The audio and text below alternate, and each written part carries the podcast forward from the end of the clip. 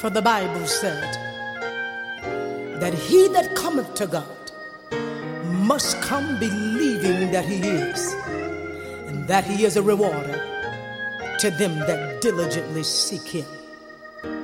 Come on, everybody. Let's call Jesus. Jesus,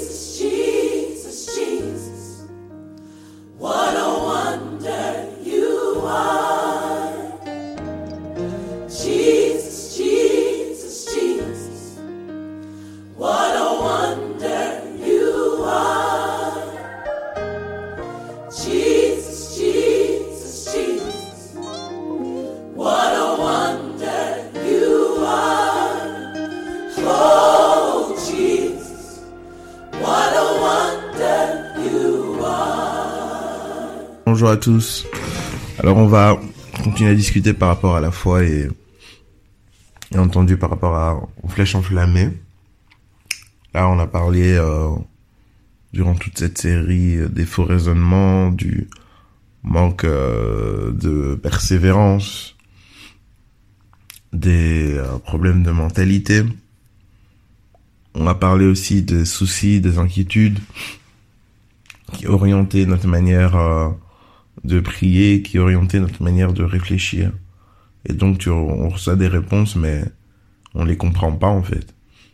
On les comprend pas et on sait même pas discerner si c'est Dieu ou si c'est nous. Parce qu'on demande mal. On reçoit pas parce qu'on demande mal, parce qu'on demande selon les mauvais désirs de nos cœurs. C'est ce que Jacques nous dit. En fait, énormément de choses sont toujours en lien avec les raisonnements et notre manière de voir le monde. Voilà pourquoi euh, on a besoin d'être renouvelé par euh, la parole de Dieu, d'être transformé par le renouvellement d'intelligence, afin de réellement comprendre, discerner. Dans la parole de Dieu, on dit, comme le ciel est éloigné de la terre, voici mes pensées sont éloignées de vos pensées. Cela sous-entend que il y a réellement un rapprochement à faire. Christ a fait le lien entre la pensée de Dieu et nous. Par le Saint-Esprit, on peut comprendre la pensée, on peut la capter, on peut commencer à aller de l'avant.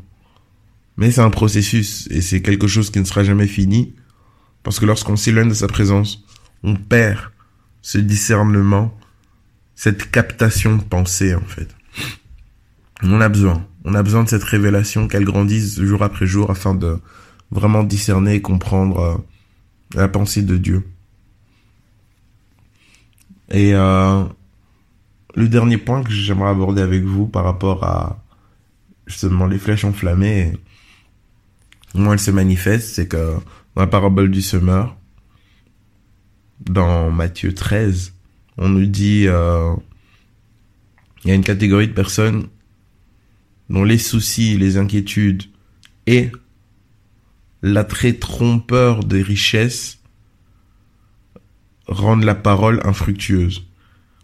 On va parler un peu de l'attrait trompeur des richesses parce que aujourd'hui le développement personnel nous donne des des livres comme euh, réfléchissez, devenez riche, etc.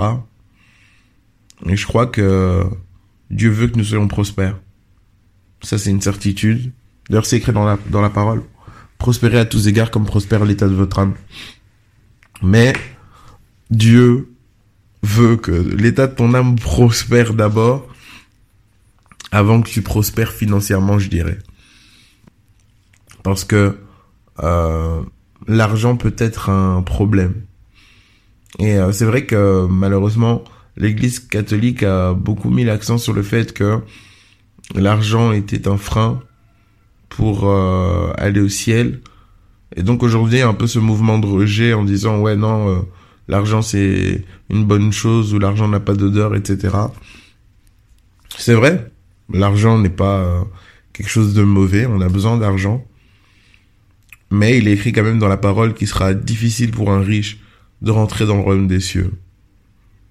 Et ça c'est quelque chose dont on doit en prendre quand même conscience et compte. Pourquoi il a été écrit ça?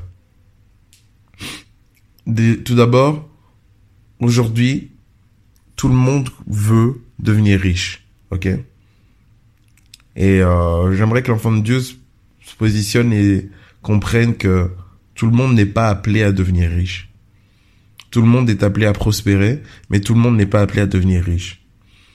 Pour que quelqu'un soit appelé à devenir riche, Dieu va pas le mettre dans une situation qui sera une occasion de chute pour lui et qui va l'éloigner de lui.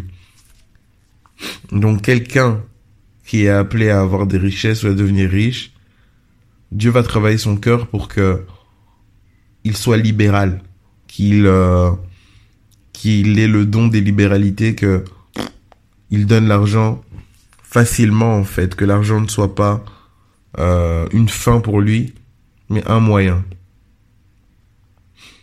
Si tu sais que tu as du mal à donner, que le don de libéralité il est pas là, mais s'il te plaît, ne cherche pas à devenir riche parce que tu vas te causer d'énormément problèmes. Tu vas te causer d'énormes problèmes, pardon. Ensuite, si Dieu euh, permet à quelqu'un de devenir riche, mais c'est pas pour la personne. C'est pour son plan. On sait qu'il y a des évangélistes qui ont besoin de financement.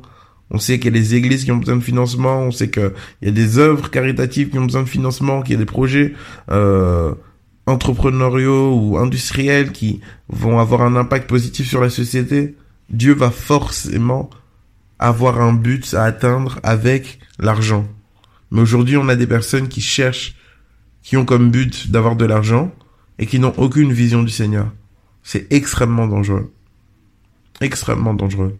Parce que si avec deux poissons et trois pains, le Seigneur il a pu euh, nourrir 5000 personnes, qu'est-ce qu'il ferait? Qu'est-ce que le Saint-Esprit ne ferait pas avec un chrétien ou un enfant de Dieu riche? Les moyens sont exceptionnels. Exceptionnels.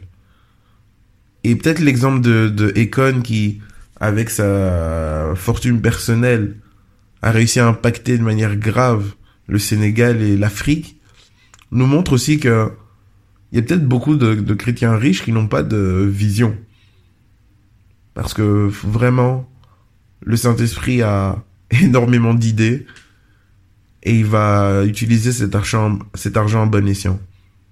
Donc voilà, si euh, vous êtes orienté euh, richesse, vous, vous êtes vous êtes touché, enfin vous voulez devenir riche, ben priez pour que Dieu vous donne le don de libéralité déjà, pour que cette richesse ne devienne pas une occasion de chute pour vous. Voilà. Passons une excellente journée en Jésus. Bye.